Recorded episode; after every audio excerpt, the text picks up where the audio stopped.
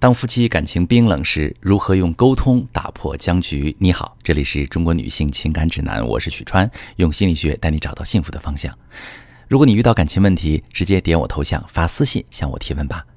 我最近收到一条提问，一位女士说：“我今年二十八岁，跟男友在一起三年，本来我们打算今年三月去领结婚证的，结果前段时间我跟他说了如何如何装修婚房时，他竟然跟我发脾气了，留下一句：都按照你说的去装修好了。”你总是这样，什么都是你说的算，还问我干嘛？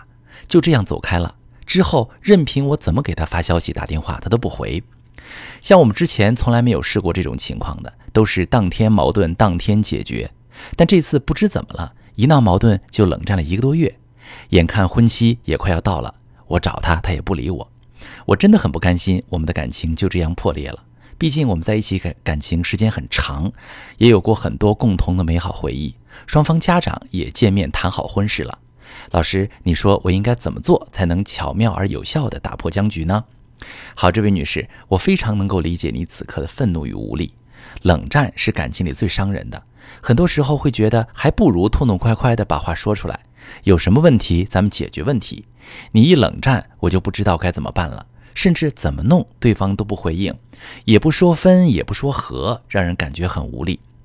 从你的描述细节中，你说你们因为婚房的装修问题争吵了。你跟他说婚房如何如何装修时，并没有询问他的意见，这样他就会觉得被你忽视了，你并不在乎他的看法和感受，从而对你发脾气，不理睬你。从这一点可以判断出，你们应该属于情绪型冷战。他冷战的潜台词就是。我觉得你不爱我了，你不在乎我了。我想得到你更多的尊重和在乎。毕竟男人不像女人那样，他们有什么不满和需求都不会直接说出来，而是喜欢放在心里。针对这种情况，不建议采用理性的方式应对，而是要在口头和行动上表达你对他的爱。这样他感觉到你的爱之后，才会放下戒备跟你和好。其实情绪型冷战并不是一个挑战，反而是一个机遇。冷战反映出我们两个人之间的关系出现了问题，而通过冷战这样的方式爆发出来。所以，如果两个人能利用冷战的机会找到对方的真实需求，就可以让两个人感情更加甜蜜、更加长久。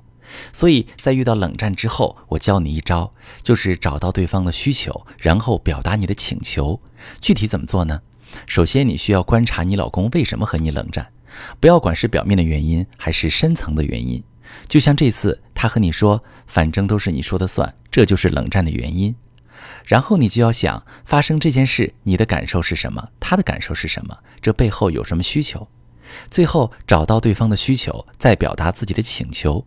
比如，你可以和你老公说：“老公，我知道你生气是因为我没有尊重你的想法，没有采纳你的意见。只是我当时有点着急，真的很想我们的家是这样装修的。如果可以。”我们一起商量重新装修，可以吗？其实每对冷战的情侣，虽然表面上闹得很凶而互不理睬，但其实他们都是互相爱着对方的。只不过是发生矛盾后，两个人冷战，缺乏有效的沟通，不知道如何巧妙地破解僵局，才导致两个人的感情破裂。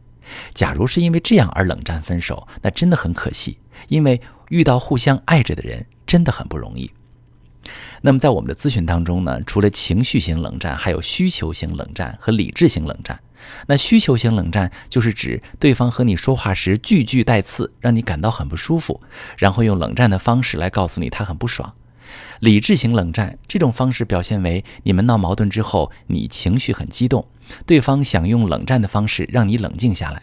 当然，这三种类型也并不是孤立存在的，也有可能是夹杂在一起的，这就需要我们的辨识能力了。在这里，我想告诉大家的是，两个人冷战并不可怕，可怕的是彼此都认为对方不爱自己了，从而放弃了对这段感情的修复，到最后两个人成了最熟悉的陌生人。如果冷战或者沟通问题导致你的感情遇到了麻烦，你可以把你的感情问题发私信，详细跟我说说，我来帮你分析。我是许川，如果你正在经历感情问题、婚姻危机，可以点我的头像。把你的问题发私信告诉我，我来帮你解决。